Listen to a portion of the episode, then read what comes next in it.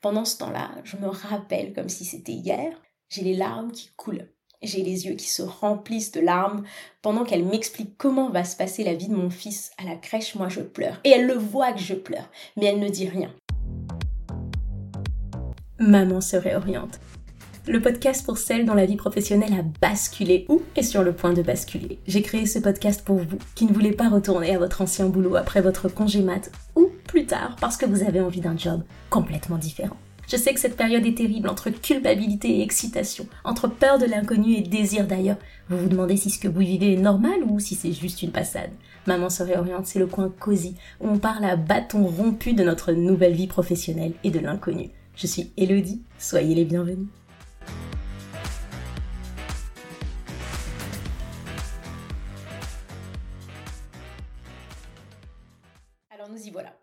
Pour ne pas dire des années, que j'ai ce podcast en tête. Car ma vie professionnelle, à moi, elle a complètement basculé lorsque je suis devenue maman. Et ces derniers mois, je me suis rendu compte que j'étais loin d'être la seule à vivre ce bouleversement. L'arrivée de mon fils a changé ma vie, à tous les niveaux. Mais c'est vraiment au niveau professionnel que je te dirais que je me suis pris la plus grande claque. Alors pour ce premier épisode de ce podcast Maman se réoriente, je te propose de te raconter mon histoire pour que tu comprennes un petit peu d'où m'est venue l'idée. La première chose que je veux te dire, c'est ce qu'il faut que tu saches, c'est que lorsque moi je suis rentrée euh, justement dans le monde du travail, j'ai commencé en tant que consultante. En tant que consultante dans une énorme boîte de consulting, j'étais consultante pour de très grosses sociétés. J'ai travaillé à la Société Générale, chez Alliance, etc. Et du coup, quelques années après avoir commencé, à peu près 7 ans, j'avais déjà quitté cet emploi pour rentrer dans le monde de l'entrepreneuriat c'est vraiment quelque chose qui est important dans l'histoire parce que j'avais déjà en fait eu ce petit côté mon Dieu, qu'est-ce que je fais? J'ai fait des études parce que c'était vraiment ça le sujet. J'ai fait des études sur un sujet, j'ai trouvé un travail qui correspondait à mes études et du jour au lendemain, je m'apprête à tout plaquer pour faire quelque chose qui n'a rien à voir avec ces longues études que j'ai fait. J'avais fait un double master, je me rappelle, un en informatique, un en management et marketing des technologies de l'information. Donc autant te dire que déjà à l'époque, tout quitter pour partir à l'époque, c'était dans le monde de la musique et du coaching, eh bien, c'était déjà un sacré revirement. Donc ça, c'est important pour que tu puisses comprendre la suite de l'histoire. Maintenant, on va sauter un petit pas et on va revenir il y a quelques années. Avant d'avoir mon fils Evan, je mène deux vies en parallèle, vraiment. Je suis à la tête des sociétés familiales, justement, pour lesquelles j'ai quitté mon emploi euh, salarié, une société, une entreprise de production musicale et une maison d'édition. Et à côté, j'ai créé mon entreprise de coaching personnel et je me passionne pour des disciplines comme l'hypnose et je me forme à la sophrologie. Autant dire que, eh bien, ma vie, elle était assez remplie avant l'arrivée d'Evan. Je voyage quasiment tout le temps à la recherche de nouveaux artistes dans des festivals à travers le monde entier. Je me lève à 5h du matin tous les matins. Je travaille tard le soir, je travaille le week-end et c'est important, j'adore ça. Quand je tombe enceinte, en 2019, rien de tout ça ne change. Vraiment. Je continue de travailler un peu comme si de rien n'était. Je suis pas du tout préoccupée par l'arrivée de mon fils aucun achat. Je pense, si je me souviens bien, que la seule chose qu'on a acheté avec son papa avant son arrivée, c'est son lit dodo. Et on l'a acheté, je devais être déjà en plein troisième trimestre. Donc on n'était pas très inquiet. Je suis, du coup, complètement obsédée par mon boulot. Et j'ai déjà un plan très très clair. Mon plan post-accouchement. Dès la fin de mon congé maternité, Evan ira à la crèche et je reprendrai le travail. C'est très très clair. Mon fils va aller à la crèche dès la fin de mon congé maternité et je reprendrai le travail.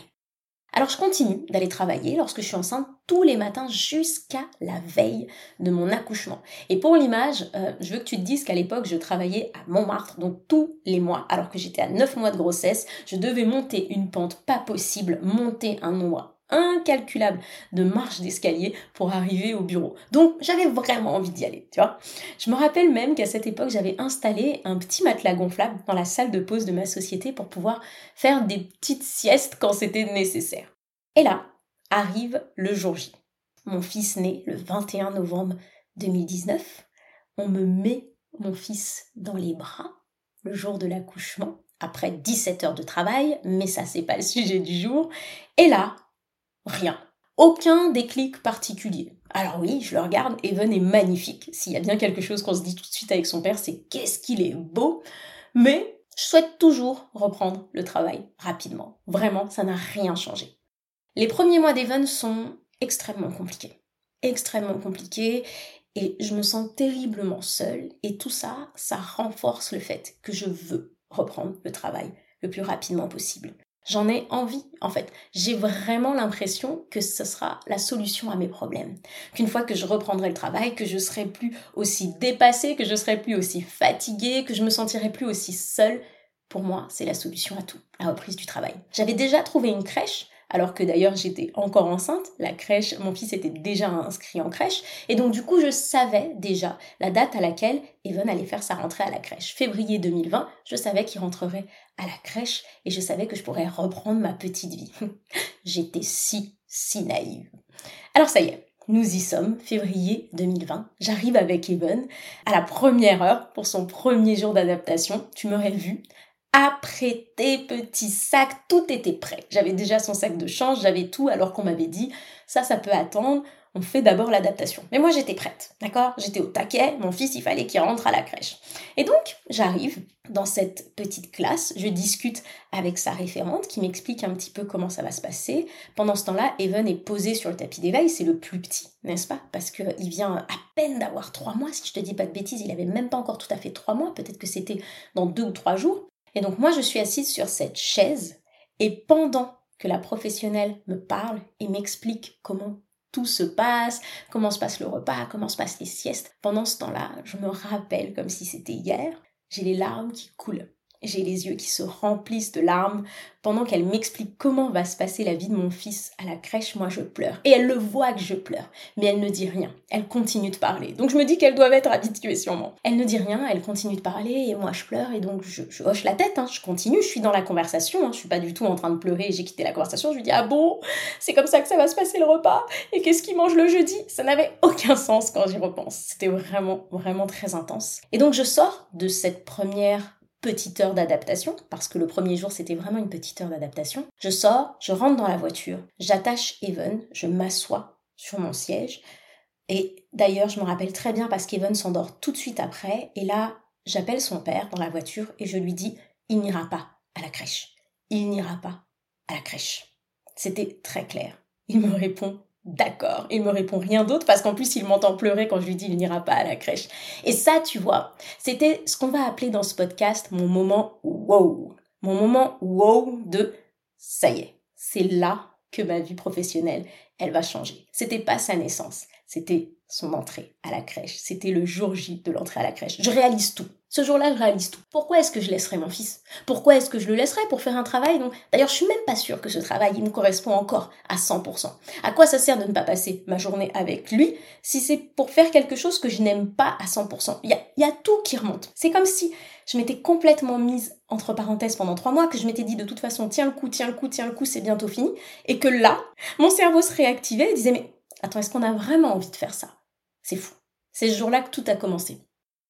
Alors qu'est-ce qui m'attendait une fois que j'avais pris cette décision de ne pas mettre Evan à la crèche, que j'avais appelé la crèche pour dire que je ne le mettrais pas à la crèche, et que donc ce jour-là je savais que c'était définitif car ça y est, je n'avais plus de place en crèche, et certaines qui m'écoutent doivent savoir à quel point c'est difficile d'avoir une place en crèche, donc je savais, je savais que ça y est, la décision était définitive. Et là ce qui m'attendait, c'était des mois de solitude et d'incompréhension totale de la part de mon entourage. Je savais que je voulais pas mettre mon fils à la crèche, mais le vrai problème, c'est que j'avais quand même envie de travailler. Et personne comprenait ça. On me disait, alors attends, attends, attends, attends, si j'ai bien compris, Elodie, tu veux travailler et tu veux pas mettre ton fils à la crèche, tu veux pas le faire garder, même un autre mort de garde. Mais ça n'a pas de sens ce que tu racontes. Donc autant te dire que j'ai rapidement réalisé que la société n'avait pas vraiment créé de case pour ce que je demandais. M'occuper de mon fils et travailler en même temps. J'étais seule. J'étais complètement seule. Les jours qui vont suivre, et quand je te dis les jours qui vont suivre, faut que tu te dises que ça m'a quand même pris deux bonnes semaines de profonde déprime, de pleurs, à me dire mais mon dieu, je veux pas mettre mon fils à la crèche, mais en même temps j'ai envie de travailler et je suis seule et je trouve pas de solution, etc.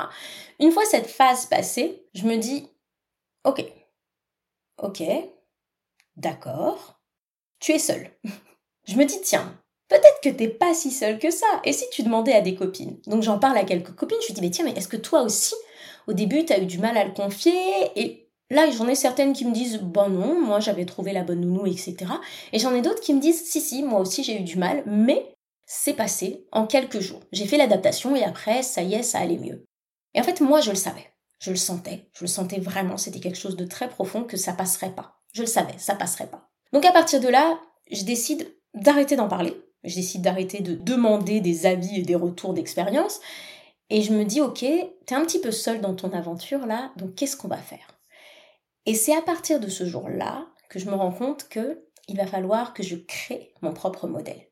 Et je commence petit à petit à le créer au quotidien. J'adapte. Je décide de me former à de nouvelles disciplines pour ajouter des cordes à mon arc, en plus justement d'être déjà formée sur la sophrologie et d'être déjà praticienne en hypnose. Je décide de me former avec des formations qui sont à distance. Et ça, c'est très important. Et qui sont sur le continent américain. Je vais t'expliquer pourquoi. Donc je cherche celles justement qui me permettent de faire des cours à distance pour que je puisse les faire quand Even dort, ou même si parfois Even est réveillé sur son tapis d'éveil, bah du coup ça poserait pas forcément de problème. Et surtout, je cherche aussi des formations qui sont sur le continent américain par rapport au décalage horaire. Car je sais que les formations vont commencer plus tard, qu'elles vont commencer quand il sera à peu près à la sieste, et surtout que l'après-midi se fera en soirée, soit lorsque Eben dort, soit lorsque son père est rentré et qu'il peut s'en occuper. Donc ça, ça m'aide énormément. C'est ce qui m'a permis vraiment de rapidement me former à énormément de disciplines. Donc la journée, pendant qu'Evan joue, faut que tu te dises que j'écoute à petit peu près tous les modules d'audio et que je prends des notes. Le soir, c'est là où souvent je m'inscris, où je demande des rendez-vous. On pouvait demander des rendez-vous avec des tuteurs et où je pose mes questions. Et en fait, je dors pas beaucoup à cette période-là. On va pas se mentir, je dors pas beaucoup. Euh, en plus, euh, celles qui le savent, c'était une période où donc Evan avait un très très fort RGO et puis en plus il était allergique aux protéines de lait de vache. C'était très compliqué, donc je dors pas beaucoup. Mais c'est certain en fait, j'ai cette intime conviction que c'est ce modèle-là qui me convient et c'est ça qui m'aide à tenir. C'est comme si je me disais mais de toute façon c'est ça, c'est ça ce que tu veux faire, donc on y va, il n'y a pas le choix. Et là, le fameux confinement arrive. Alors moi, je vais être complètement honnête avec toi. Moi, j'ai adoré cette période. J'ai adoré cette période parce que ça y est, du jour au lendemain, j'étais plus seule. Papa était à la maison. Et comme il m'a toujours soutenue dans mes projets, eh bien, ce jour-là, lorsque l'annonce tombe, on décide le jour J de faire un planning qu'on affiche sur le frigo. Je m'en rappelle, c'était vraiment génial. On affiche ce planning sur le frigo pour pouvoir s'occuper d'Evan à tour de rôle. D'accord? Il avait ses projets, j'avais les miens, on se dit ok, tel jour tu fais l'après-midi, tel jour tu fais le matin, ah, moi tel jour j'ai une réunion, donc c'est toi qui gères Evan. Et ce planning, on s'y tient à la lettre. Et là, ça change tout je suis en mode accéléré, je termine mes formations et ça y est, je décide de faire un mix entre toutes les casquettes que j'avais déjà, sophrologue, coach, praticienne en hypnose, mes nouvelles casquettes, spécialiste du sommeil, prof de baby yoga, etc., etc. Et je crée ma nouvelle société, donc ma troisième société, Even et moi. Je reçois mes premières demandes de crèche qui me demandent de venir intervenir. Et là, nouveau frein. Nouveau frein, je me dis, mais ok, alors si je vais intervenir en crèche, il faut qu'Evan soit gardé, je suis pas prête. Je suis pas prête et une fois de plus, ben, cette fameuse crise sanitaire, elle va m'aider parce que du coup, les directrices de crèche acceptent de faire ces interventions à distance en Zoom et je m'organise pour que ces interventions soient soit quand papa est en télétravail, soit tout simplement lorsque Evan fait la sieste. Et ça, une fois de plus, ça me permet de continuer à créer ce modèle et de continuer d'avoir la vie professionnelle qui me convient. En parallèle, je commence à accompagner aussi des parents toujours en visio et je cale toujours les rendez-vous, soit pendant les siestes, soit pendant la nuit que Evan dort, soit lorsque papa est là. Pour te dire, je, je me rappelle encore de toutes ces fois où je faisais des rendez-vous avec des familles et Kevin faisait la sieste et mon dieu mais qu'est-ce que je priais pour pas qu'il se réveille. J'étais là mais s'il se réveille, je suis juste foutu parce que faire un rendez-vous avec un bébé de moins d'un an sur les genoux, ça va être très compliqué. Alors on va être honnête, ben oui, mes projets, ils ont avancé drôlement moins vite que si mon fils avait été gardé. Mais j'avais vraiment l'impression, à ce moment-là, d'avoir trouvé un équilibre. J'ai une vie professionnelle à ce moment-là qui me correspond. Et en plus, je suis la maman que je veux être. Je suis la maman que je veux être. Et ça, pour moi, à cette période, ça n'a pas de prix.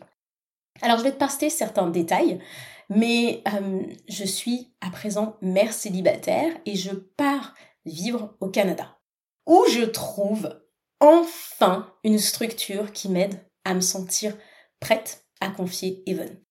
Et si tu savais le nombre de structures que j'ai visitées, crois-moi, tu te dirais waouh, c'est que tu l'as vraiment trouvé la bonne. C'est pas un simple détail parce que c'est cette structure-là qui va changer ma vie. Et franchement, j'exagère à peine. J'ai longtemps cru que je serais jamais capable de confier Even. J'ai longtemps cru que je ne trouverais jamais une structure qui corresponde à mes attentes, à ma vision des choses. Et ce jour-là, je m'en rappelle, j'ai pleuré après la visite. J'ai pleuré après la visite, j'ai appelé ma tante dont je suis très proche, je lui ai dit j'ai trouvé, j'ai trouvé, et, je me rappelle, je parlais, je pleurais. J'ai appelé son père, je lui ai dit c'est bon, on l'a, on l'a trouvé. Lui-même il s'est dit Alléluia, on l'a. Parce que oui, en fait, aussi paradoxal que ça puisse paraître, je savais que j'avais besoin de me retrouver et de me dégager plus de temps pour développer mes projets. J'étais passée à une nouvelle étape, en fait. C'était plus comme ces premiers mois où j'avais besoin d'être tout le temps avec lui. J'étais passée à une nouvelle étape. J'avais besoin de temps pour développer mes projets. Donc, je savais que un jour, et pour te dire, je m'étais dit que j'étais quand même prête à tenir jusqu'à au moins ces trois ans, il faudrait que je la trouve, cette fameuse structure de mes rêves. Et, et ça y est, ça y est, c'était, c'était chose faite. Et si je ne te dis pas de bêtises, Evan avait 19 ou 20 mois. Je me suis rendu compte de ça quand j'ai refait le calcul. J'ai toujours cru qu'il avait 18 mois à ce moment-là. Donc, bon, là, on pourrait croire que l'histoire s'arrête là, mais pas du tout. Et c'est très important. Pas du tout. On rentre en France, les années passent, on rentre en France, on décide de quitter le Canada, on vient s'installer dans le sud de la France et Evan rentre à la maternelle. Et là, je me prends en pleine face mon deuxième moment. Wow Qu'est-ce qui se passe? Je me rappelle comme si c'était hier. Evan rentrait de l'école après une longue journée de maternelle et il me dit qu'il a envie d'être pompier. Alors je pense qu'ils avaient lu un livre sur ce, sur ce sujet à l'école de mémoire ce jour-là. Il me dit maman, moi tu sais, je vais être pompier. Alors je lui explique que c'est génial, qu'il peut faire tout ce qu'il veut, qu'il n'y a pas vraiment de limite. Et là, il me dit quelque chose comme toi tu fais ce que tu veux. Alors c'était marrant parce qu'on sentait qu'il n'avait pas vraiment compris la profondeur de, de ce que j'essayais de lui transmettre, c'est normal. Il avait, il avait pas encore trois ans parce qu'il est de fin d'année, donc il n'avait pas encore trois ans, mais il m'a rétorqué naturellement, mais toi, tu fais ce que tu veux. Alors je lui réponds bien sûr de manière un petit peu automatique, oui oui, maman, maman a un travail qui lui plaît, bien sûr, maman fait ce qu'elle veut, etc. Mais ce soir-là, lorsque je me couche, je réfléchis. J'ai tellement à cœur d'être un modèle pour lui. J'ai tellement à cœur toutes ces notions d'exemplarité, parce que pour moi, euh, on peut, on peut avoir de longues discussions avec un bambin, avec un enfant, mais la chose qu'il va retenir, c'est ce qu'il va nous voir faire. Lorsqu'il va regarder maman, est-ce qu'il va se dire, ben tiens, quand elle me dit que je peux faire ce que je veux et qu'il n'y a pas de limite, est-ce qu'elle, elle le fait? Qu'est-ce qu'elle fait, maman? C'est là où je me dis, bon, ok, j'ai vraiment à cœur d'être un modèle pour lui. C'est une chose que je lui répète au quotidien. Et je lui dis tout le temps qu'il peut réaliser tous ses rêves. Et je me dis, est-ce que tu es en train de réaliser tes rêves, Elodie Et c'est là que démarre un nouveau projet. Celui de monter sur scène, de créer un nouveau format pour permettre aux mamans d'apprendre en rigolant, et alors, je vais être très honnête avec toi. Hein. J'ai, j'ai la chance d'avoir cette fibre entrepreneuriale. Vraiment. J'ai toujours adoré ça. J'ai aussi surtout eu la chance d'avoir un papa entrepreneur qui m'a transmis ce goût. D'accord? Alors que, du coup, faut vraiment avoir en tête que c'est pas quelque chose qui me faisait peur. Lancer un nouveau projet, créer une nouvelle société, me renseigner sur les particularités de tel ou tel métier, c'est pas quelque chose qui me fait peur et même bien au contraire, c'est quelque chose qui me stimule énormément. Où je vais me dire waouh, nouveau challenge, on y va, ça va être canon. Et en plus, mêler les connaissances que, que j'ai déjà justement sur, sur l'apaisement des bébés, des enfants, des bambins et la scène, qui a toujours été un rêve que j'ai toujours un petit peu enfoui, même si j'ai fait très très très longtemps du théâtre lorsque j'étais enfant et adolescente, et eh bien ça, ça, ça ne me faisait pas peur. Ce qui me faisait peur, réellement, c'était le temps. Cette ressource si précieuse dont je manquais déjà terriblement. Être mère célibataire, habiter dans un endroit où je n'ai pas de famille, le sud de la France, pas forcément de relais, et se lancer en plus dans cette nouvelle carrière sur scène qui, je le savais, nécessiterait des déplacements, des voyages, peut-être des formations, comme j'en ai fait euh, récemment au cours Florent, bah, comment est-ce que j'allais m'organiser? Comment est-ce que j'allais m'organiser? Je suis du genre à me lancer. je suis du genre à me lancer même lorsque je n'ai pas encore la solution. Alors du coup, bah, comme je le fais d'habitude, je me suis dit, on y va, on verra après. Il y a toujours des solutions. Et quand tu penses à ça, tu comprends pourquoi en tant que mère célibataire, je pars comme ça au Canada. Je n'ai pas encore toutes les réponses, je n'ai pas encore toutes les solutions, je n'ai même pas encore de mode de garde, mais je me dis, on y va et on verra après. J'ai appris en fait. Il faut pas se dire que c'est de l'insouciance, c'est pas du tout de l'insouciance. J'ai appris à me faire confiance. Même lorsque j'ai peur, j'ai appris à rationaliser aussi beaucoup ces peurs et j'ai appris à continuer à avancer malgré la peur. Et j'imagine que c'est aussi quelque chose que je veux vraiment, vraiment inculquer à mon fils. On essaye de, de prôner et de mettre en avant certaines émotions, comme notamment le fait d'être heureux, la joie. Et les autres, en fait, ont fait tout pour ne pas les ressentir ou les ressentir le moins possible, ou encore, lorsqu'il s'agit des enfants ou de nos bébés, de les protéger de ces émotions-là. Et j'imagine que ce que j'essaye aussi d'inculquer à mon fils, à travers ses projets, à travers Maman se réoriente, c'est que ben, avoir peur, c'est ok, et on peut avancer malgré la peur. Il ne faut en aucun cas la renier et faire comme si elle n'existait pas, mais on peut avancer en la prenant en compte. On peut avancer en lui disant tiens, je te donne la main, on va y aller ensemble. Alors voilà où j'en suis au moment où j'enregistre cet épisode. Je sais que j'entame encore une nouvelle carrière, cette fois-ci toujours en lien avec les bébés et les enfants. Je sais que c'est ce que j'ai profondément envie de faire. Je sais que j'ai encore profondément envie d'accompagner les mamans à travers euh, mon académie digitale, la Cool Baby Academy. Et je sais que j'ai envie d'être un exemple pour mon fils lorsque je lui dis qu'il peut faire ce qu'il veut, lorsque je lui dis qu'on peut avancer même lorsqu'on a peur. J'ai envie qu'il regarde maman et qu'il dise Ok, je pense que maman avait raison. Je suis pas capable de te dire si ça y est, je suis arrivée à ma vie professionnelle rêvée. C'est le cas aujourd'hui, oui, clairement, clairement.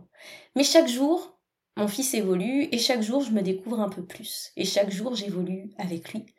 Et j'ai la sensation que mes projets évolueront. Si je regarde dans l'espace de un peu plus de trois ans, j'ai déjà eu deux moments où, wow, où j'ai réorienté ma vie professionnelle.